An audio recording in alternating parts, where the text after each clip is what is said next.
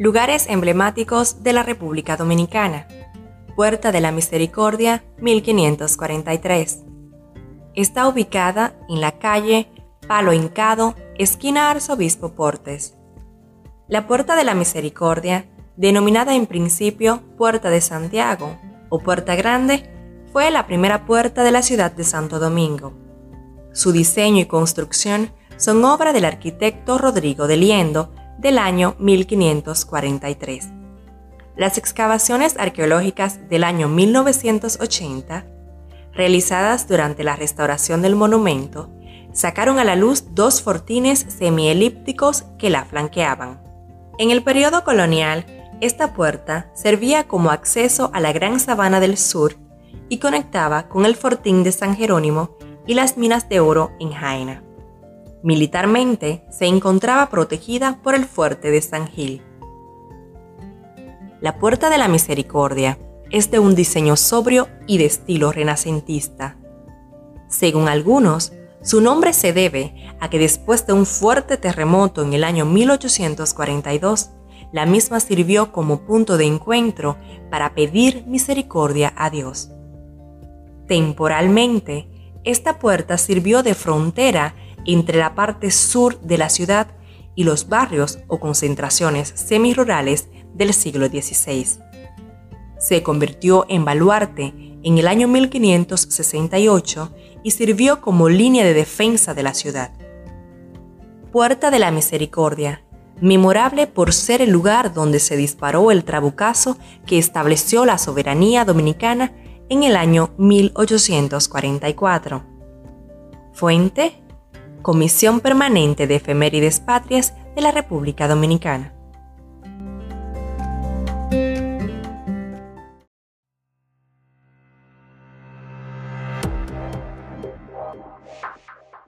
Monumento Héroes de Constanza, Maimón y Estero Hondo, 20 de diciembre de 1955.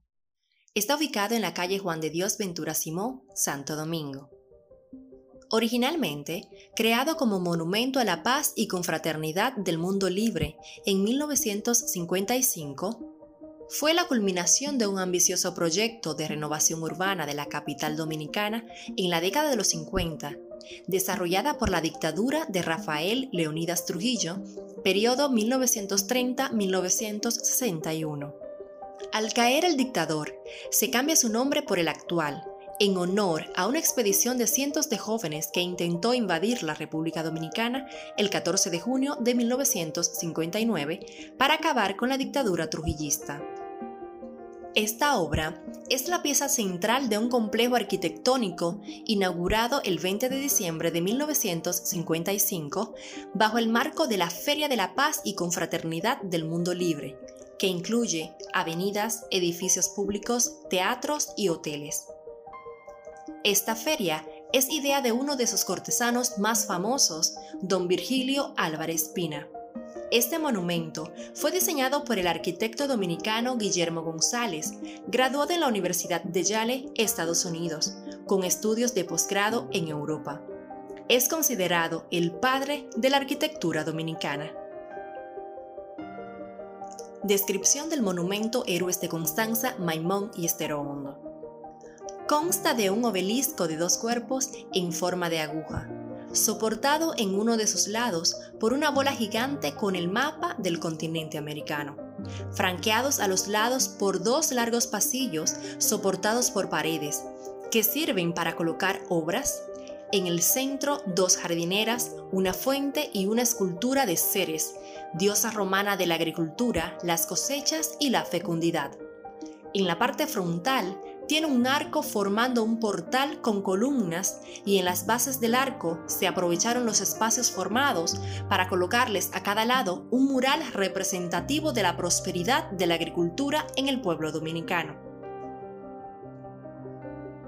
El costo oficial del monumento nunca ha sido ofrecido.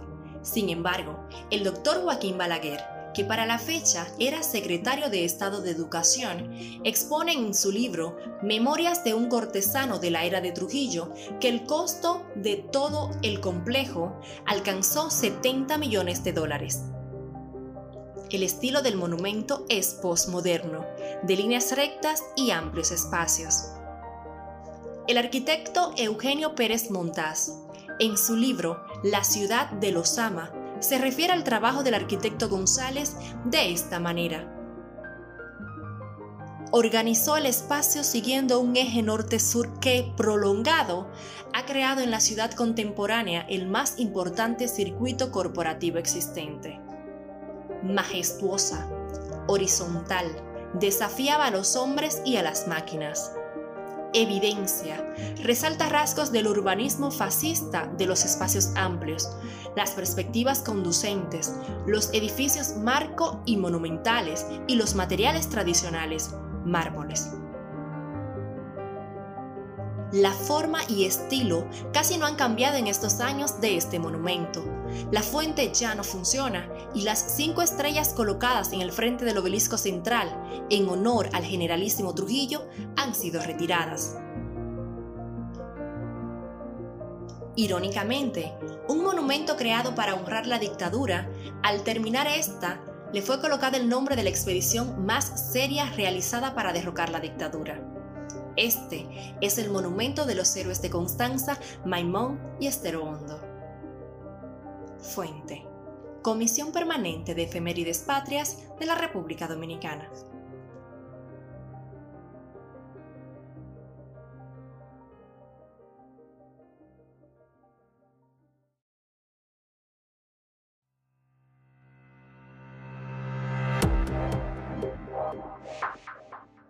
Plaza de la Bandera, 1973, ubicada en la avenida 27 de febrero, intersección Avenida Gregorio Luperón. La actual Plaza de la Bandera fue designada con el nombre Plaza de la Bandera y del Soldado Desconocido, pues en ella reposarán por siempre los restos de un soldado dominicano que ofrendó su vida por la causa de la patria. Dicho monumento antes se llamaba Plaza de la Independencia y fue inaugurado en el año 1973.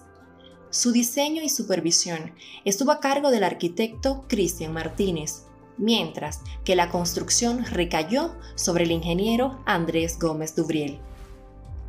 En dicha plaza, el 26 de enero de 1979, Su Santidad el Papa Juan Pablo II ofició la primera misa que un pontífice romano celebrase en tierra americana proyectando la plaza a nivel mundial.